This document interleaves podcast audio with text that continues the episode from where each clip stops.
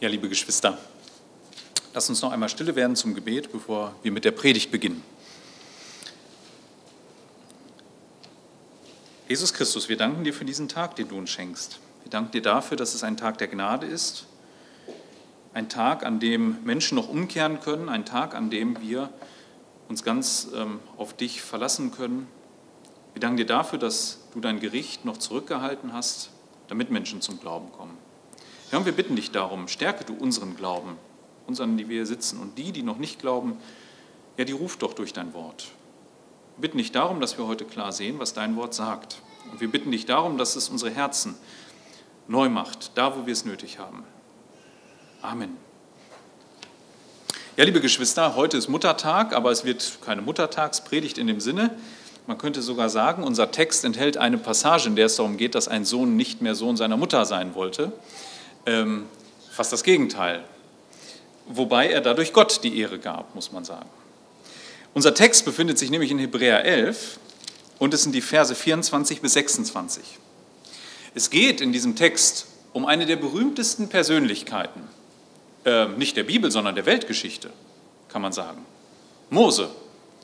Ich glaube, der Name ist fast allen Menschen bekannt.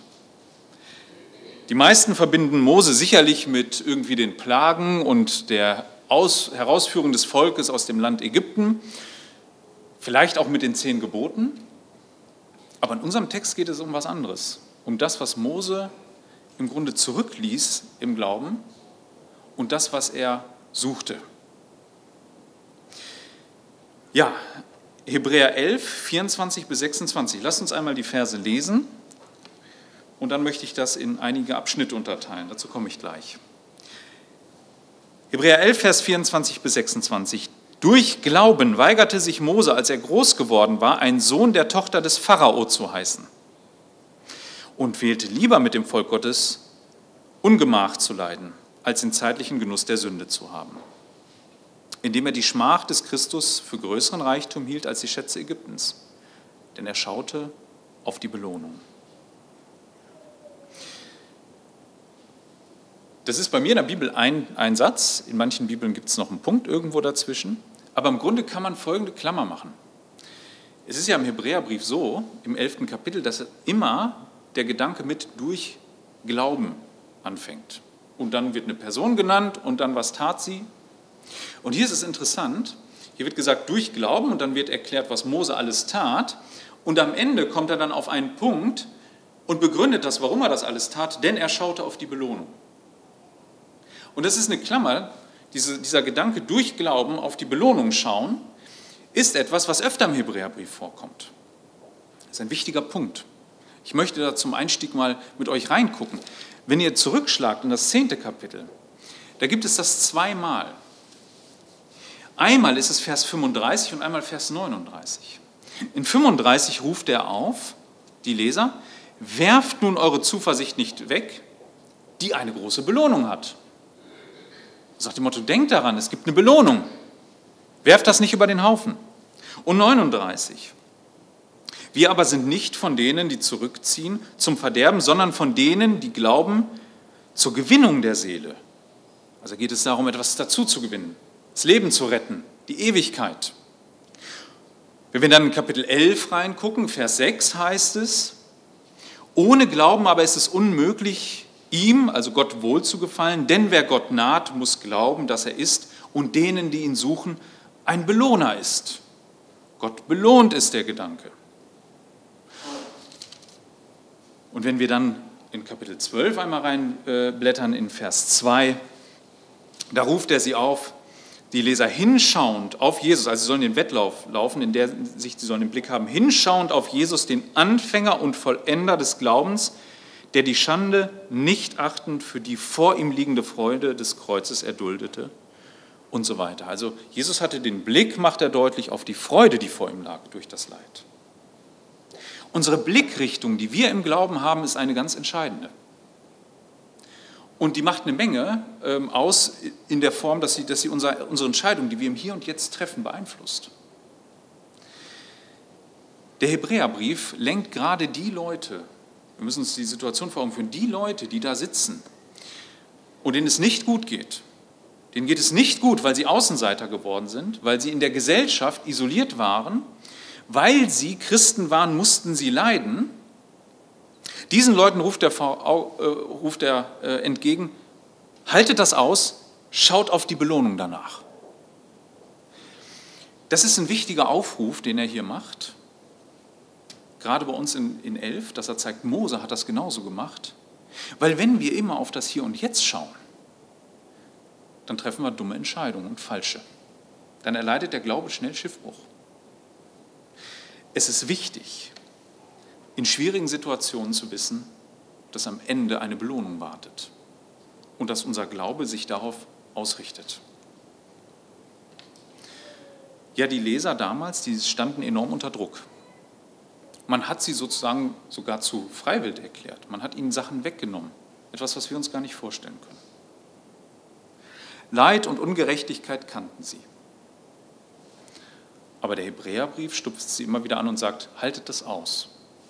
Am Ende wartet eine Belohnung. Diese Belohnung entfaltet er dann in Kapitel 12 und dort sagt er, es ist die ewige Gemeinschaft mit Gott, auf die wir warten sollen. Das ist die Blickrichtung, die wir erst einmal annehmen müssen, um zu verstehen, warum Mose handelte, wie er handelte. Und das möchte ich mit euch jetzt in drei Punkten betrachten. Also ich hoffe, wir haben verstanden, Mose hatte die Blickrichtung, es gibt eine Belohnung am Ende. Und deshalb traf er Entscheidungen im Leben, die das widerspiegeln. Drei Punkte sollen es heute sein.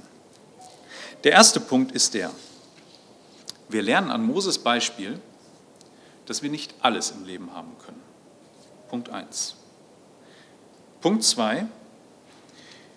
Sünde bietet nur einen zeitlichen Genuss. Und Punkt 3. Leid und ein Außenseiter zu sein sind wichtige Anzeichen dafür, dass wir rettenden Glauben haben. Wir kommen zu Punkt 1. Wir können nicht alles im Leben haben. Vers 24, da heißt es, durch Glauben weigerte sich Mose, als er groß geworden war, der Sohn der Pharaos Tochter zu heißen. Nun, kurz wer dieser Mose war und warum er Pharao, der Sohn einer Pharaos Tochter war. Mose war ja eigentlich kein Ägypter, er war ein Hebräer. Und wahrscheinlich ist das so eine der bekanntesten Geschichten in der Bibel. Der Pharao fürchtete, dass die Hebräer immer mehr werden würden. Deshalb verordnete er, dass alle männlichen Säuglinge getötet werden sollten. Aber Moses Eltern hielten sich nicht dran. Und so kam Mose oder fiel in die Hände der Pharaos Tochter. Und wie Gott es nun mal so führte, gab sie Mose der Mutter zurück, der leiblichen Mutter, der Joschebet, die ihn geboren hatte, und die kümmerte sich um ihn. Man kann so davon ausgehen, circa bis ins vierte Lebensjahr rein. So lange kümmerte sie sich. Und dann übergab sie der Tochter wieder zurück, sie adoptierte ihn und erzog ihn wie einen Ägypter.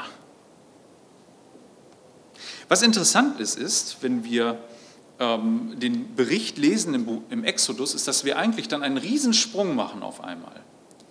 Also wir erfahren nur, er, er kommt dann an den Hof und die nächste Geschichte, die wir erfahren, ist die, die wir in Exodus 2, Vers 11 bis 15 lesen können. Schlagt das vielleicht mal auf, wenn ihr eine Bibel habt. Und da lesen wir mal rein, was dann nämlich passiert direkt im Anschluss. Zu jener Zeit nun, als Mose zum Mann geworden war. Also wir sehen schon, ne? wahrscheinlich so viertes Lebensjahr, letztes Ereignis. Jetzt ist er zum Mann geworden ging er einmal zu seinen Volksgenossen hinaus und sah ihren Fronarbeiten zu. Da sah er, wie ein Ägypter einen Hebräer, einen von seinen Volksgenossen, schlug.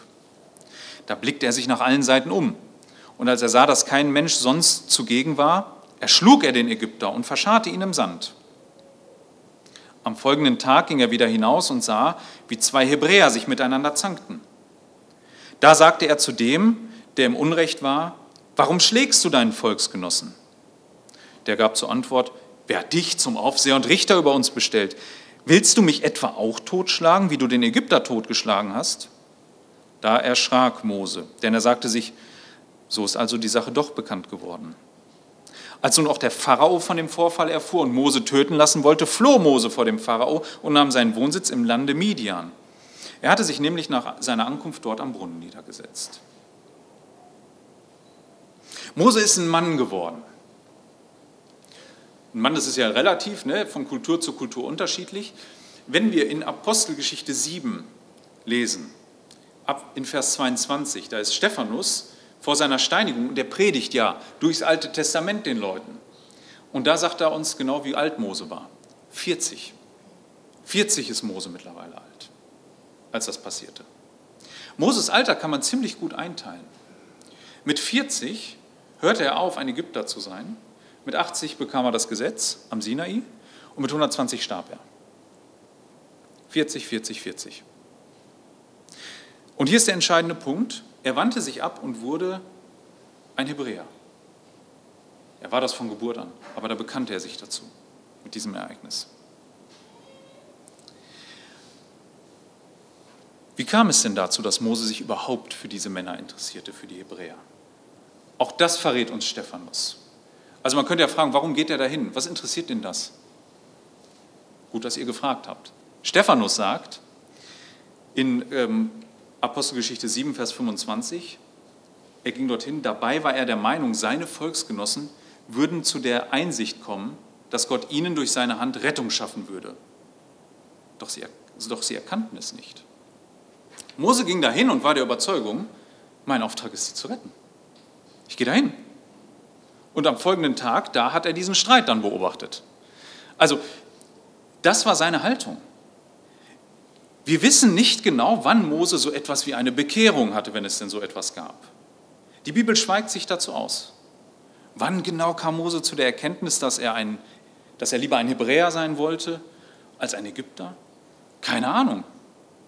Gab es so ein Ereignis überhaupt? Oder ist er von klein auf von seiner Mutter, die ihn ja die ersten vier Jahre wahrscheinlich hatte, daraufhin erzogen worden? Hey, du, du bist ein Hebräer und wir wissen nicht, was Gott mit dir tun wird. Kann sein.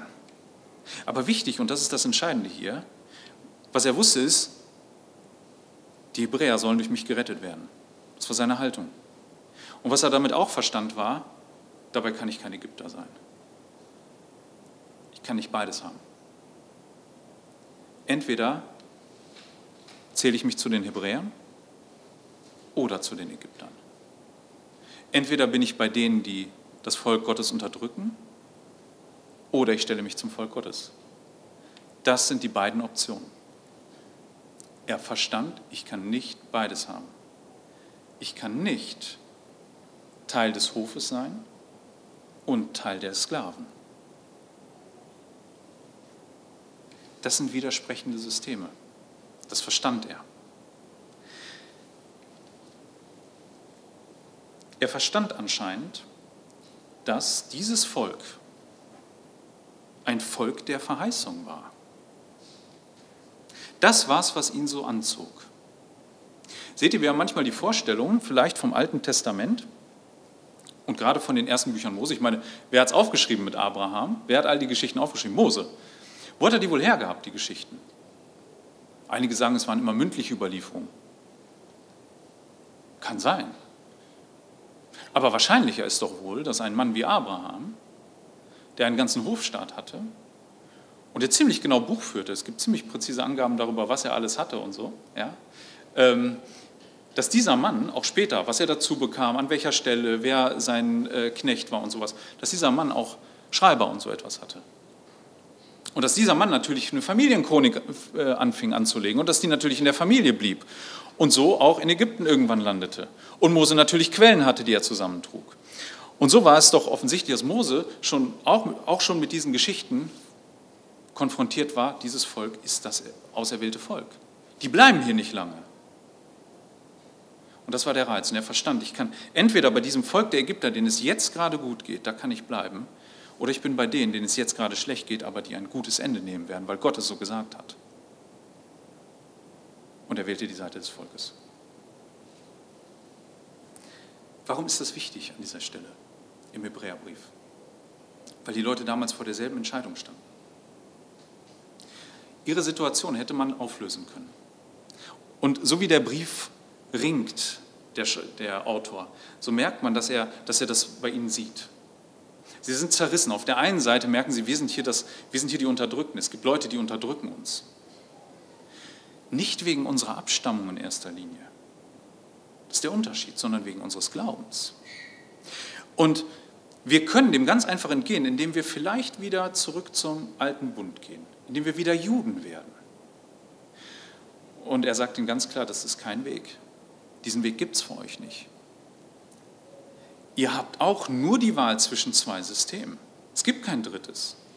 Also entweder seid ihr die, die bei Christus sind und ihr bereit seid, auch dafür einiges in Kauf zu nehmen, oder aber ihr seid raus. Das sind die Alternativen. Ihr könnt nicht beides haben. Und auch wir stehen heute genau vor derselben Wahl. Wir können nicht Teil dieser Welt sein und das machen, was die Welt macht. Wir können nicht bei all dem zusehen und, und mitlaufen. Auch wir haben Punkte, an denen wir deutlich widersprechen müssen in unserer Gesellschaft. Gottes Wort definiert, wie wir Dinge zu sehen haben. Und natürlich stößt die Welt sich daran. Es war immer ihre Art.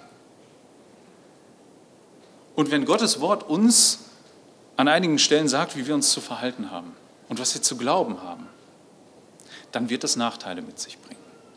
Darauf werde ich noch kommen. Aber das war mein erster Punkt. Uns muss klar sein, wie Mose, wir können nicht beides haben. Und er verstand, ich kann nicht Tochter des Pharaos sein. Das geht nicht. Des Pharaos, äh, Töchter, äh, von Pharaos Tochter, der Sohn, kann ich nicht sein. So. Der zweite Punkt. Sünde bietet Genuss, der vergänglich ist. Auch das war die Wahl. Seht ihr, wenn wir jetzt die Verse 25 und 26 lesen, dann sind das, da sind da Parallelen drin, die sind interessant. Die sind beide exakt gleich aufgebaut, diese Verse, oder ziemlich gleich. Es gibt etwas, das Mose tut, dann gibt es etwas, was er bevorzugt und etwas, was er ablehnt. Immer. Mose entscheidet etwas zu bevorzugen und abzulehnen. Ich lese das mal. Und er zog vor, und er zog es vor, zusammen mit dem Volk Gottes zu leiden, als den zeitlichen Genuss der Sünde zu haben, indem er für größeren Reichtum hielt die Schmach des Christus als die Schätze Ägyptens.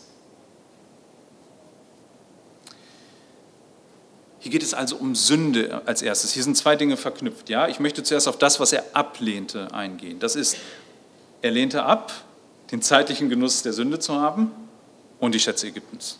Das sind die beiden Punkte, die er ablehnt wenn wir uns das angucken. Lass uns erstmal über den Begriff der Sünde reden.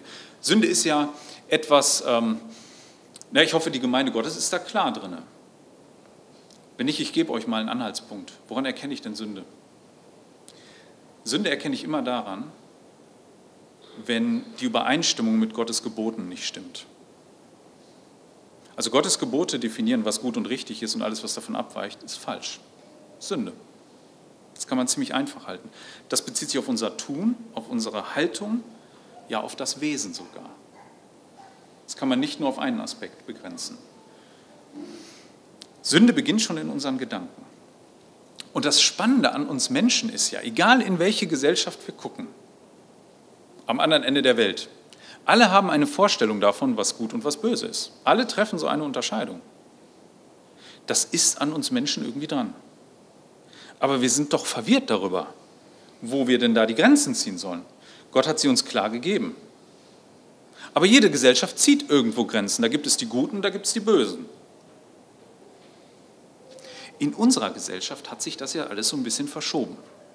Wir waren ja mal eine Gesellschaft, die sehr von der Reformation geprägt war. Und da stimmte eine, eine gewisse Zeit lang das sogar relativ gut überein. Ich sage mal relativ. Relativ gut überein mit den Geboten Gottes. Aber das hat sich verschoben. Wohin hat es sich denn verschoben? Naja, seit Generationen, ich würde sagen vielleicht seit zwei oder drei, erzählt man uns ja, es gibt gar keinen Gott. Es ist ja das, wie die Kinder aufwachsen in der Schule. Gerade ihr Jungen, vielleicht habt ihr das gehört, wenn ihr mal auf einer nichtchristlichen Schule wart. Ich war auf einer nichtchristlichen Schule, da war das natürlich, da war das ja klar, ne? es gibt keinen Gott, hat man uns da eingetrichtert. Hirngespinst. Und weil es keinen Gott gibt, gibt es auch seine Gebote nicht. Und weil es seine Gebote nicht gibt, ja, woher nehmen wir denn unseren Maßstab? Ja, du bist dir doch ein Maßstab. Frag doch, was dich glücklich macht. Frag doch, was du für richtig hältst. Geh doch mal in dich. So, und da hast du deinen Maßstab. Und was passiert? Das, was im Buch Richter passiert ist. Ein jeder tut, was gut und richtig ist in seinen Augen. Das ist das Resultat. So will man es, aber wo ist jetzt die Sünde? Wann ist man denn ein böser Mensch? Wenn man dem anderen im Wege steht, bei der Art, wie er sein Glück sucht. Das heißt, da entscheidet einer für sich, ich will so leben, das macht mich glücklich. Habe ich in mich reingehört. Und jetzt kommst du von außen und sagst, ah, ist nicht richtig. Bist du böser Mensch.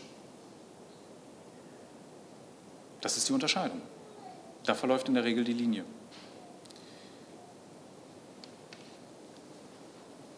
Aber wir als Christen müssen, müssen aus Liebe zu unseren Mitmenschen auch sie darauf hinweisen, weil die Sünde hat immer das Resultat, dass sie tötet.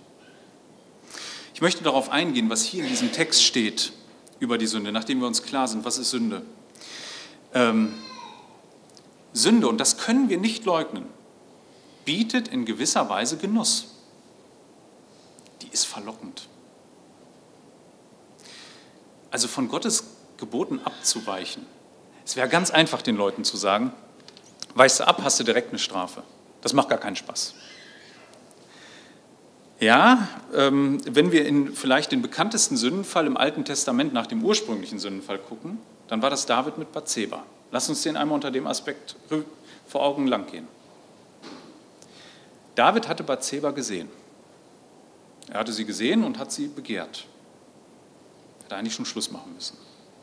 Da hat er schon das erste Gebot übertreten, das zehnte. Soll es nicht begehren.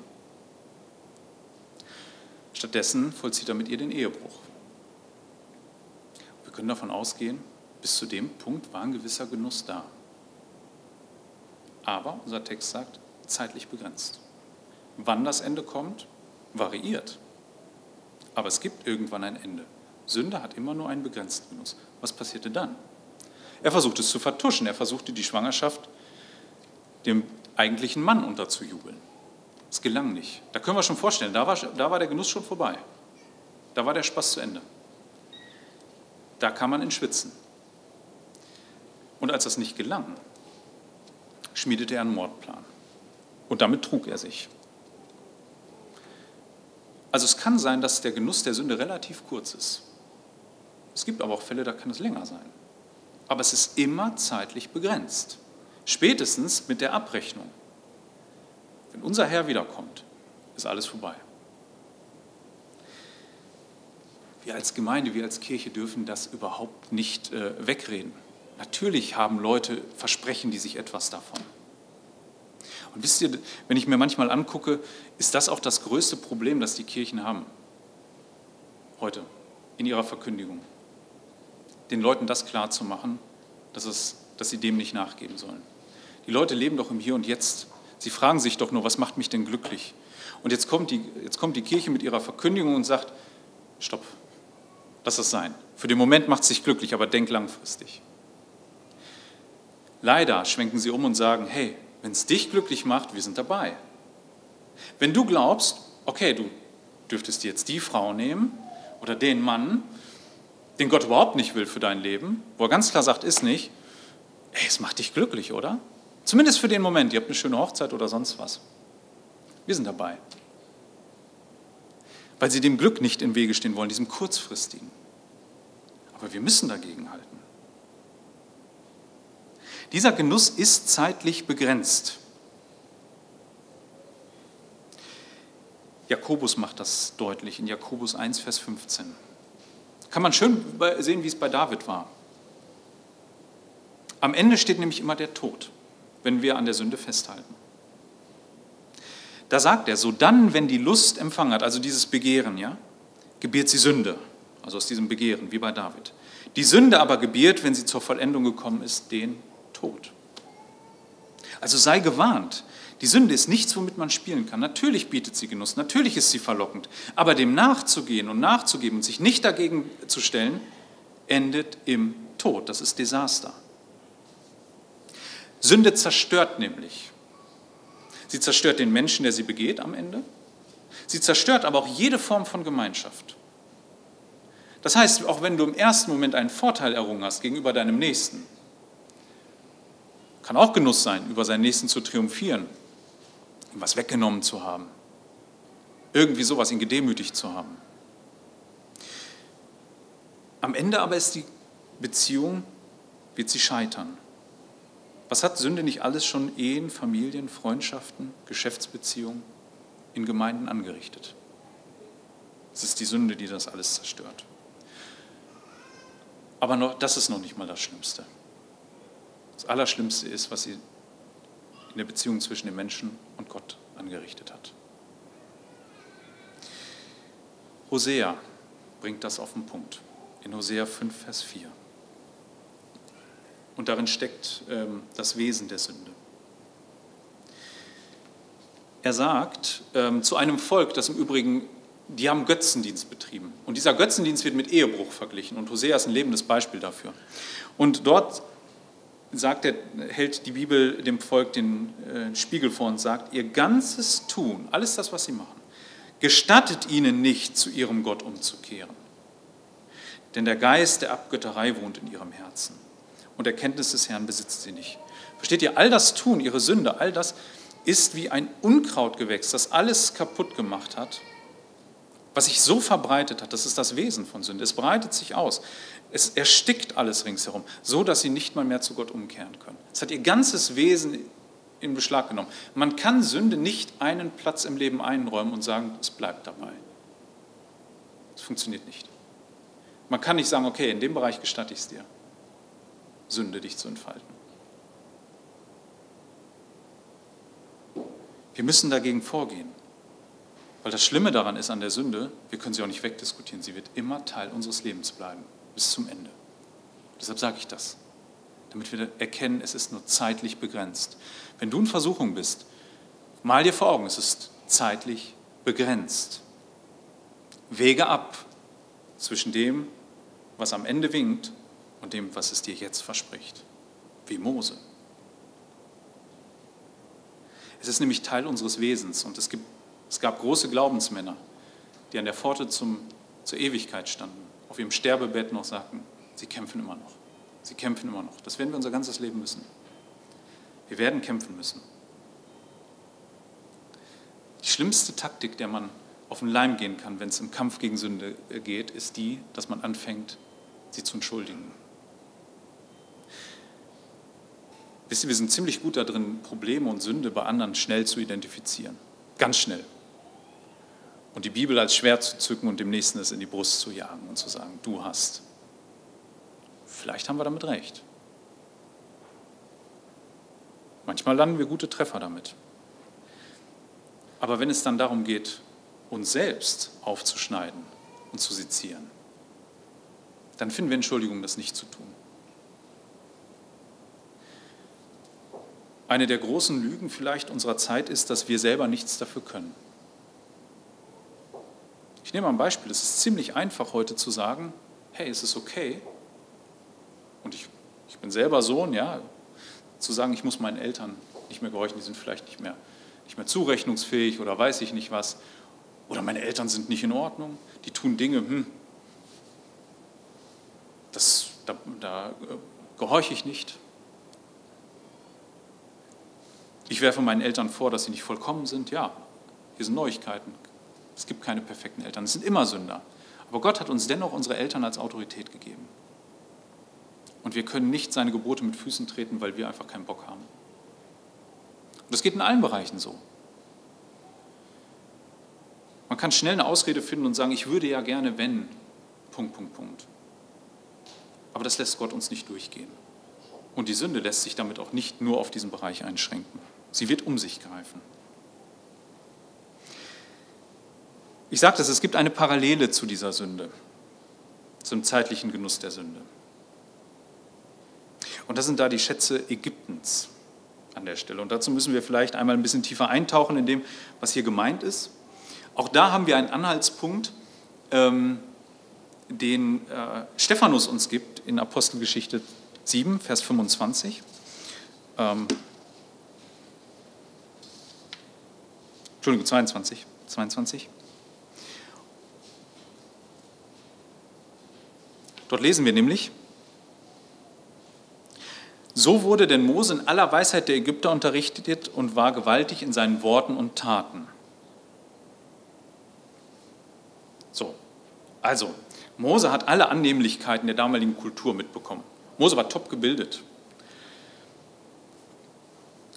Wenn man dem Geschichtsschreiber Josephus nachgeht, ähm, dann war er ziemlich nah an der Macht dran. Also die Bibel ist klar da drin. Wer zu dieser Familie gehört, ja, er war jetzt in der Familie des Pharaos, also der sehr nah dran an der damaligen Weltmacht. Unfassbare Nähe. Josephus geht noch weiter. Josephus stellt die Behauptung auf, die die Bibel aber nicht belegt, dass er, dass es die einzige Tochter des Pharaos war und er der einzige Sohn. Und Josephus geht so weit, er wäre der Thronfolger gewesen. Ob das so ist oder nicht, bleibt Spekulation. Aber was wir sagen können ist, er war so unfassbar nah dran an der Macht damals. Die Schätze Ägyptens lagen ihm quasi zu Füßen. Ein Mann mit unfassbarer Weisheit ausgestattet, wenn man nach der damaligen Welt ging.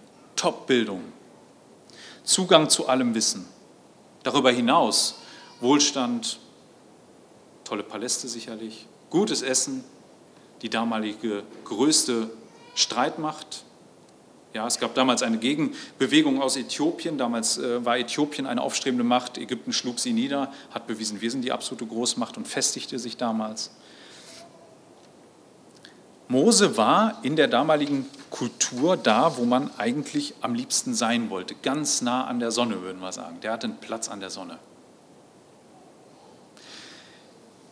Es gibt aber immer einen Haken, wenn man so nah dran kommt. Man muss mitmachen bei dem, was man, es gibt ein schönes deutsches Wort, Zeitgeist nennt. Um dazuzugehören, musste Mose sich auf den Ereignissen natürlich blicken lassen, auf die man sich damals blicken ließ. Und er musste mitmachen. Was waren das? Das waren sicherlich die ähm, geistlichen Rituale, wo Priester etwas zelebrierten, was auch immer, ob sie opferten, ob sie irgendwen anbeteten. Man musste dabei sein. Und man sollte das möglichst nicht kritisieren, um nicht negativ aufzufallen. Also die Schätze Ägyptens kriegt man nicht einfach so. Deswegen diese Verbindung. Es ist wieder mit Sünde verknüpft. Wohlstand, Freiheit, Macht. All das ist an ganz vielen Teilen dieser Welt damit verknüpft, dass wir gegen Gottes Gebote handeln. Wisst ihr, damals waren die, die Menschen, die diesen Brief lasen, wir haben es schon gesagt, in einer ähnlichen Situation. Für sie bedeutet es wirklich, dass sie es im Portemonnaie gespürt haben dass sie zu Christus gehörten. Wir reden nicht über die Dimensionen, die Mose hatte, nicht über die Schätze Ägyptens, aber doch über etwas, was wehtat. Vielleicht hatte der eine oder andere sich einen bescheidenen Wohlstand aufgebaut. Ein Geschäft, das relativ gut lief. Und weil er Christ war, kaufte jetzt keiner mehr. Und nach und nach ging das den Bach runter. Das kann uns auch treffen. Und den einen oder anderen trifft das vielleicht schon. Vielleicht seid ihr in der Situation, dass ihr auf der Arbeit, in der Uni, in der Schule, wo auch immer, aufgrund dessen, dass ihr glaubt, ähm, Außenseiter seid. Dass man euch vielleicht Berufschancen nimmt. Dass man euch vielleicht dafür belächelt, ins Abseits stellt und denkt, der hat sie doch nicht alle. Und so einen, den werden wir sowieso nie als Chef haben oder sowas, auch wenn du der qualifizierteste von allen bist. Aber das, was uns winkt, das ist manchmal damit verbunden, dass wir eben unseren Glauben verbergen müssen. Und das ist es nicht wert. Mose. Mose hatte den großen Reichtum Ägyptens und er hat das komplett hinangestellt. Komplett. Ein Leben, das vielleicht viele von uns, ähm, das viele von uns vielleicht gerne gehabt hätten, in einem unfassbaren Luxus. Das hat er abgelehnt. Am Ende steht nämlich immer, wenn wir diese Entscheidung treffen müssen, wie immer, steht am Ende die Frage, was bleibt? Bleibt die ewige Herrlichkeit oder bleibt die Hölle? Jonathan Edwards, der große Erweckungsprediger, der sagte einmal, der Großteil der Menschheit nimmt diese ewigen Qualen in der Hölle zugunsten von kurzer, augenblicklicher Freude in Kauf.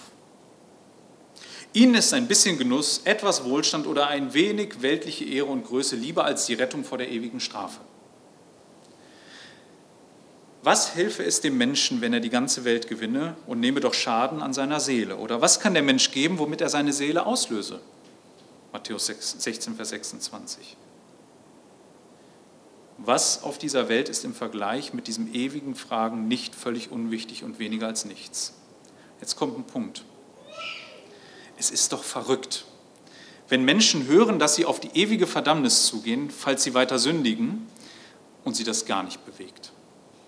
Sie hören es so sorglos und kalt an, als ginge es sie überhaupt nichts an. Dabei könnten sie nicht, sicherer, nicht sicher sein, dass sie diese Qualen nicht vielleicht schon vor dem Ende der nächsten Woche erleiden. Manchmal ist das Ende so kurz und wir wissen es nicht.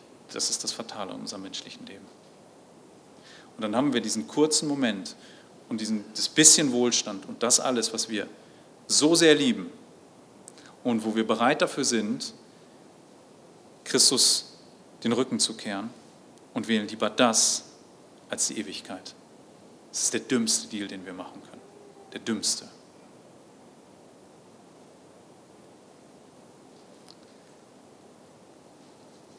Ich komme zum letzten Punkt. Leid und Schmach sind wichtige Anzeichen für, die, für rettenden Glauben. Ich sagte, es ist ein Parallelismus. 25 und 26. Nochmal die beiden Verse. Jetzt gucken wir auf das, was er wählte. Und er zog es vor, zusammen mit dem Volk Gottes zu leiden, als den zeitlichen Genuss der Sünde zu haben, indem er für größeren Reichtum hielt die Schmach des Christus als die Schätze Ägyptens. Also, er zog es vor, mit dem Volk Gottes zu leiden und die Schmach des Christus, die hielt er für größeren Reichtum als die Schätze Ägyptens. Leid ist so ein Thema. Wir müssen da ehrlich sein in unseren Familien, in unserer Kinderarbeit, überall da, wo wir das Evangelium verkünden. Wer dem Evangelium folgt, wird früher oder später auf Leid treffen. Das Evangelium beschert dir kein Leben ohne Leid. Es wäre doch so viel einfacher, sagen zu können, hey, und äh, einige fahren ja diese Taktik leider, zu sagen, wenn du Jesus nachfolgst, wird dein Leben doch viel besser. Das Leid hört auf, gewinnst Wohlstand, Gesundheit, all diese Dinge müssen nicht mehr sein. Und wisst ihr was, damit kann man Hallen füllen. Es geht relativ zügig. Ändere das Evangelium ein bisschen und du wirst Zulauf haben. 100 Prozent. Aber Jesus warnt uns davor. Wir sollen die Kosten der Nachfolge überschlagen. Es wird eine Zeit des Leids geben, aber danach kommt die Herrlichkeit. Wisst ihr, das ist keine versteckte Lehre, die man irgendwie lange in der Bibel suchen muss, wo man tief eintauchen muss und sagen muss, wo steht was zu Leid. Die Bibel ist voll davon, von Anfang bis Ende. Das fängt ganz am Anfang doch schon an. Die ersten Menschen, nachdem es aus dem Garten Eden rausging, Kain und Abel, was war? System Kain, selbstgemachte Religion gegen Abel, rettender Glaube, wahre Opfer, wahre Hingabe. Wer hat gelitten? Dreimal dürft ihr raten. Der den wahren Glauben hatte, der ging drauf. Der ist gestorben. Und so können wir Stück für Stück weitergehen und im Exodus, die Zeit, die Zeit, die er anspricht, was war das Volk? Es war nicht das Herrschende, es war das leidende Volk. Sie litten. Sie waren die, auf die man herabblickte, übrigens schon als sie einzogen. Die haben das Land Gosen bekommen, weil die Ägypter sich vor der Arbeit dieser Menschen geekelt haben. Kleinviehzucht. Weg. Und Mose wählt, zu diesem Leidensvolk zu gehören. Da geht er hin. Und was dabei so interessant ist, ist, dann denkt man, oh ja, jetzt ist er mit ihnen auf einer Stufe.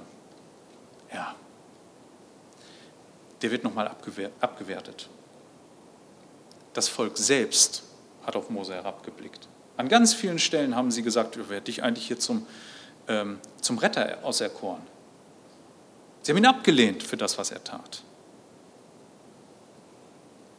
Und so kann man durch das Alte Testament gehen und findet immer wieder Leid. Selbst ein prächtiger König wie David hat Leid erfahren, Verfolgung, Außenseitertum. Er hat sich mit Dingen zur Wehr gesetzt, die Gott ihm gestattet hatte. Er hat zum Beispiel nicht Hand an seinen Sohn gelegt und so weiter. Aber das ultimative Leid finden wir dann bei Jesus. Jesus, der König der Könige, der Herr aller Herren, leidet. Und jetzt ist natürlich die Frage, hier steht das Wort Schmach, ne, das, die Schmach des Christus. Was meint der Mensch damit, der das geschrieben hat? Was meint er mit der Schmach Christus? Weil Leid hat, hat ein ziemlich breites Spektrum, wenn wir durchs Leben gehen. Also wenn wir zum Beispiel auf Jesu Leben blicken, kann man den Ausschnitt nehmen, das Leid, das er am Kreuz hatte, körperlichen Schmerz, Gottverlassenheit. Aber was der Autor des Hebräerbriefs meint, das erfahren wir im 13. Kapitel.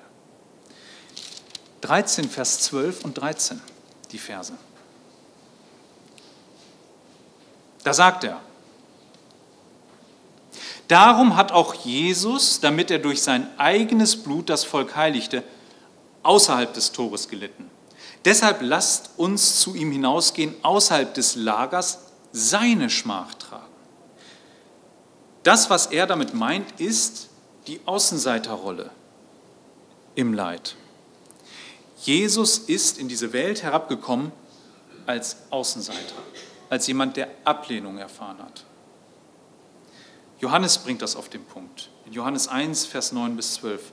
Das Licht war da, das Wahre, das jeden Menschen erleuchtet. Es kam in die Welt, es war in der Welt und die Welt war durch ihn doch geschaffen worden. Doch die Welt erkannte ihn nicht. Er kam in das Seine, doch die Seinen nahmen ihn nicht auf. Allen aber, die ihn annahmen, verlieh er das Anrecht, Kinder Gottes zu werden, nämlich denen, die seinen, an seinen Namen glauben. Das ist es, was, was äh, er hier beschreiben will. Christus und die Schmach, die er hatte. Und die hatte Mose für größeren Reichtum erachtet. Jetzt ist natürlich die Frage, woher wusste Mose das und wusste er das? Wie meint der Autor das? Wusste er, dass Jesus ein Außenseiter sein wird? Ist es das, was der Hebräerbrief uns hier sagen will? Und deshalb hat Mose gesagt, okay, Jesus wird das sein, deshalb werde ich das auch. Es gibt zwei Arten, wie man diesen Text lesen kann. Man kann ihn so lesen, wie ich es gerade sagte. Ja, Mose hat das gewusst. Oder aber das wäre eine typologische Art, wie man das lesen kann. Also wir finden im Alten Testament ja immer wieder, ähm, wenn wir da durchgehen, Sachen, wo wir sagen, die kommen uns aber irgendwie bekannt vor, die erinnern so an Jesus. Ne? Das ist dann immer eine Typologie. Warum gab es Opfer, sagt der Hebräerbrief. Ja, das hat uns gelehrt. Ah, da kommt mal einer, der muss geopfert werden. Kommt uns bekannt vor, ist irgendwie ähnlich zu Jesus. Das ist die eine Art, es zu lesen. Und der Hebräerbrief macht das auch. In Kapitel 3 sieht er in Mose einen Typus, typologisch. Das heißt, da erkennt er, Mose war ein Führer seines Volkes, ein Mittler zwischen Gott und den Menschen. Und Jesus ist das auch, ein Mittler zwischen Gott und den Menschen. Da sehen wir das. Das ist eine Ähnlichkeit. Das ist dann typologisch. Und dann sagt er, ach guck mal, aber Jesus ist der Größere. Und da macht er das so. Ich bin der Überzeugung, in diesem Text geht es ihm nicht darum. In diesem Text geht es um was anderes. Jetzt benutze ich ein Wort, das heute, das erkläre ich aber auch gleich, da werden wahrscheinlich einige zucken. Es ist eine, eine mystische Verbindung. So, jetzt kommen alle und sagen, jetzt hat er sie noch alle. Habt ihr recht, wenn ihr so reagiert. Mystik ist doch was Furchtbares. Also es ist dieses, für die, die es nicht wissen, das ist dieses, da hört man so in sich rein ne? und findet da irgendwo Gott bei sich. Ja, man sitzt dann in der Ecke und denkt nach und meditiert und so. Ne? Natürlich ist das Quatsch. Das meine ich auch überhaupt nicht. Mose hat so nicht gedacht. Nein, im ursprünglichen Sinne meinte das mal was anderes. Es ist eine unsichtbare Wahrheit, die man erkennen kann. Und die sieht wie folgt aus. Gottes Volk damals hat gelitten. Gott hat ein Volk, das sagte ich vorhin, durchs ganze Alte Testament, über die Hebräer bis hin zu uns, und die alle eint, dass sie leiden. Die sind unsichtbar. Die sind im Glauben alle vereint. Abraham hat geglaubt, gehörte zu diesem Volk. Wir glauben, wir gehören auch zu diesem Volk. Die Menschen, die den Hebräerbrief lasen, haben gelitten und haben geglaubt und gehörten zu diesem Volk. Und auch das Volk Israel hatte Glaubensleute, die gelitten haben und auch dazu gehörten. Es gibt eine unsichtbare Verbindung. Und am Kopf dieser Verbindung, da steht Jesus. Jesus ist der ultimative Knecht, der der gelitten hat. Und was es meint, ist, wenn man zu diesem Volk gehört, dann hat man einen, in gewisser Weise Anteil an diesen Leiden in der Geschichte. Und das ist es, das ist unsichtbar, das sieht man nicht. Man sieht diese Verbindung nicht. Und es gibt heute so viele Geschwister, wir können die Zahl nicht wissen, Gott allein weiß sie, die mit uns im Glauben da verbunden sind und zu diesem Leidensvolk gehören. Und das meint er. Mose hat verstanden, dass dieses Leid zu diesem Volk gehört. Deswegen dieser Parallelismus, zusammen mit dem Volk Gottes zu leiden, ist die Schmach des Christus. Die hat er für größeren Reichtum erachtet. Dieses Außenseitersein an dieser Stelle. Das hat Mose verstanden. Das hat er gewusst, das kommt auf ihn zu. Du wirst raus sein. Das wusste er. Und er wusste aber, in diesem Volk ist die Verheißung. Er hat Jesus natürlich nicht in dieser Klarheit gesehen, wie wir das können. Das ist am Ende von Hebräer 11, werden wir darauf eingehen. Aber was wusste er? Er wusste, da kommt mal einer. Und in ihm sind die Verheißungen. Und ich zähle zu diesem Volk, das diese Verheißung hat und das diesen Messias erwartet und leide dafür. Und das steht auch einigen von uns vor der Brust. Ich sagte schon, wir können das nicht verschweigen. Die Gemeinde Gottes ist eine Gemeinde, die leidet in dieser Welt. Jesus hat so klar in der Bergpredigt damals gesagt, selig sind die, die um der Gerechtigkeit willen Verfolgung erleiden, denn ihnen wird das Himmelreich zuteil. Selig seid ihr, wenn man euch um meinetwillen schmäht und verfolgt und euch lügnerisch alles Böse nachredet. Freut euch darüber und jubelt, denn euer Lohn ist groß im Himmel. Ebenso hat man ja auch die Propheten vor euch verfolgt. Seht ihr, da macht Jesus was ganz automatisch. Die Propheten, Altes Testament und ihr. Das eint er, das ist das, was ich meinte. Wir sind in einer großen Gemeinde zu allen Zeiten. Und dazu gehört das Leid. Petrus, Petrus äh, sagt, oder sein Brief hat ja, der erste hat ja die Absicht, gerade eine leidende Gemeinde zu trösten. Er sagt in Kapitel 4, Vers 14, wenn ihr um des Namens Christi willen geschmäht werdet, das Wort wieder, geschmäht werdet, so seid ihr selig zu preisen, denn dann ruht der Geist der Herrlichkeit auf euch. Blättern wir dann einmal weiter in 1. Petrus 5, Vers 8 bis 9, da ruft er auf und sagt, seid nüchtern, seid wachsam. Euer Widersacher, der Teufel, geht wie ein brüllender Löwe umher und sucht, wen er verschlingen kann. Dem leistet Widerstand in Glaubensfestigkeit. Ihr wisst ja, dass die gleichen Leiden euren Brüdern in der ganzen Welt auferlegt sind. Überall auf der Welt leiden Christen. Und wenn wir ehrlich sind, der Gott hat uns nie etwas anderes versprochen. Er hat nie gesagt, okay, folgt Jesus nach, werdet ihm ähnlich. Ich weiß gar nicht, was manche Christen überhaupt glauben, was Ähnlichkeit zu Jesus denn heißt. Ein Leben in Prunk und Protz und sorgenfrei? Doch wohl nicht. Hat er nicht gehabt. Kann keiner jemals vor Gott stehen und sagen, aber ich sollte doch Jesus ähnlich sein, wo ist denn jetzt mein ganzer Wohlstand? Ja, dann zeigt mir das doch mal an Jesus, wo der denn geblieben ist. Ja, die Leute müssten mich doch anerkennen. Nee, du wolltest doch Jesus ähnlich sein. Wenn du Jesus ähnlich sein willst, und das bedeutet ja Nachfolge, dann bedeutet das natürlich, dass du ihm in der Hinsicht auch gleich wirst, dass du leidest.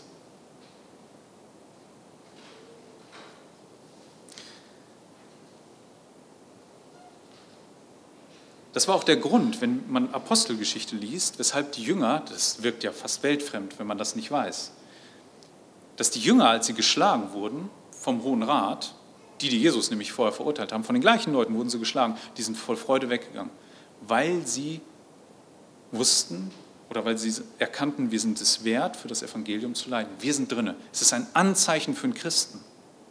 Es ist ein Kennzeichen.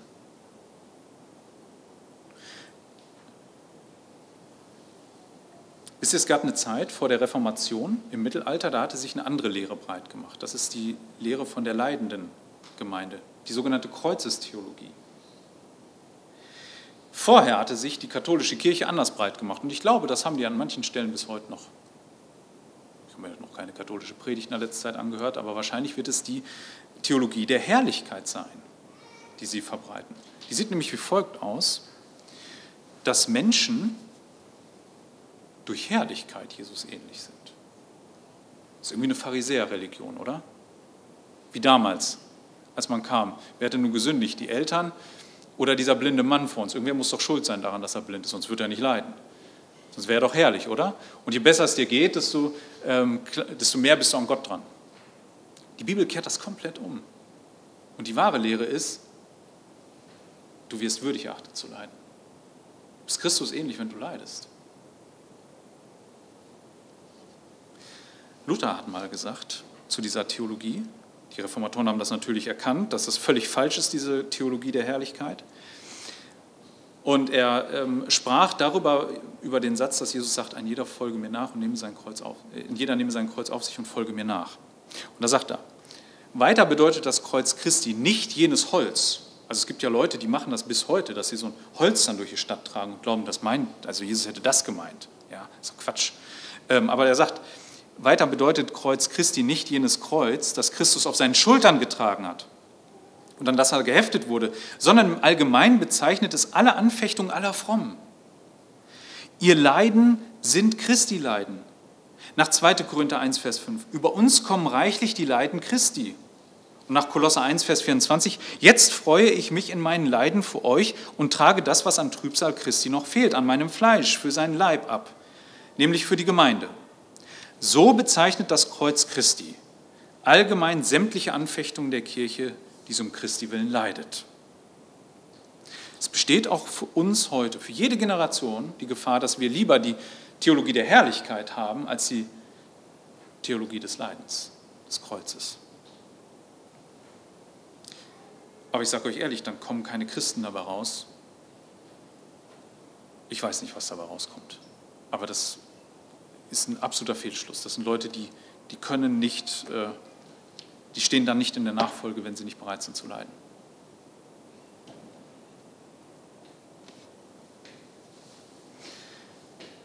Ich sagte vorhin schon, Mose wusste nicht so klar, was Jesus, äh, wie Jesus sein würde, wie wir. Also wir blicken ja zurück relativ komfortabel, wir sehen, was hat Jesus gelehrt, mit wem und so weiter. Das wusste Mose natürlich nicht in der äh, Breite. Aber er wusste, dass wenn dieser Erlöser kommt, der verheißen ist, der Eva verheißen wurde, der Same der Frau, der Abraham verheißen wurde, der Same, der den Segen über alle Völker bringt. Er wusste, wenn der aus dem Volk kommt, dann will er dazugehören.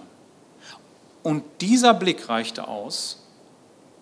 Und er sagt, es ist viel kostbarer als all das, was die mir hier bieten können. Und es war ein Mann, der das nicht aus seiner Ferne kannte, der war mittendrin. Und er wusste, das endet hier alles nicht gut. Das sieht gut aus, aber es ist es nicht.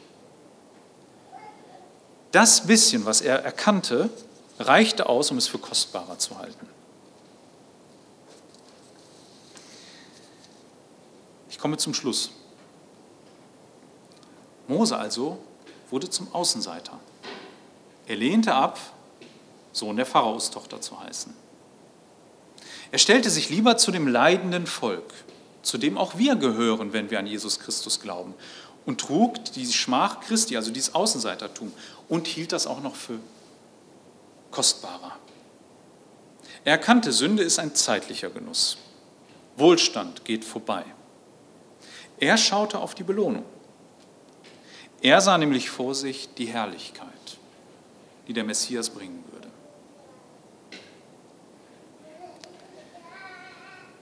Ich möchte mit einem Text aus Matthäus 17 schließen. Ein Text, der erstaunlich ist. Wisst ihr, Gott hat einen Moment der Weltgeschichte dazu genutzt, um uns zu zeigen, wie herrlich der Himmel ist.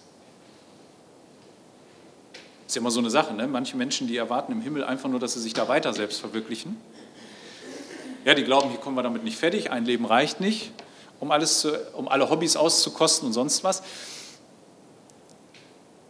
Aber es geht darum, dass wir den wahren Gott kennenlernen und von Angesicht zu Angesicht mit ihm sind oder Gemeinschaft. Und ein Moment der Weltgeschichte hat Gott das gestattet, dass wir einen Einblick bekommen. Und den lesen wir in Matthäus 17. Und Mose saß dabei. Und nach sechs Tagen nimmt Jesus den Petrus und Jakobus und Johannes, seinen Bruder, mit und führt sie für sich allein auf einen hohen Berg. Und er wurde vor ihnen verwandelt und sein Angesicht leuchtete wie die Sonne. Seine Kleider aber wurden weiß wie das Licht und siehe, Mose und Elia erschienen ihnen und unterredeten sich mit ihnen. Petrus aber hob an und sprach zu Jesus, Herr, es ist gut, dass wir hier sind. Wenn du willst, werde ich hier drei Hütten machen. Dir eine und Mose eine und Elia eine. Während er noch redete, siehe, da überschattete eine lichte Wolke. Und siehe, eine Stimme ging aus der Wolke, die sprach, dieser ist mein geliebter Sohn, an dem ich Wohlgefallen gefunden habe. Ihn hört. Und als die Jünger es hörten, fielen sie auf ihr Angesicht und fürchteten sich sehr. Und Jesus trat herzu, rührte sie an und sprach, steht auf und fürchtet euch nicht. Als sie aber ihre Augen erhoben, sahen sie niemanden als Jesus allein. Darum geht es. Dieser Moment war flüchtig, der konnte nicht festgehalten werden. Aber es wird, der, es wird die Zeit kommen. Da werden, das kann man ja wirklich sagen, ganz große Persönlichkeiten sein, aber Jesus wird herausstechen. Um ihn herum werden sein Mose, Elia, Petrus, Jakobus, Johannes und hoffentlich auch wir mit dem leidenden Volk. Hoffentlich gehören wir dann auch dazu. Und werden die Herrlichkeit Jesu sehen, die uns in Staunen versetzt. Das ist die Blickrichtung, die wir behalten müssen bei all dem, was vor uns liegt. Für uns bedeutet das, wir können nun mal nicht alles dann in diesem Leben haben, wenn wir auf diesen Preis blicken.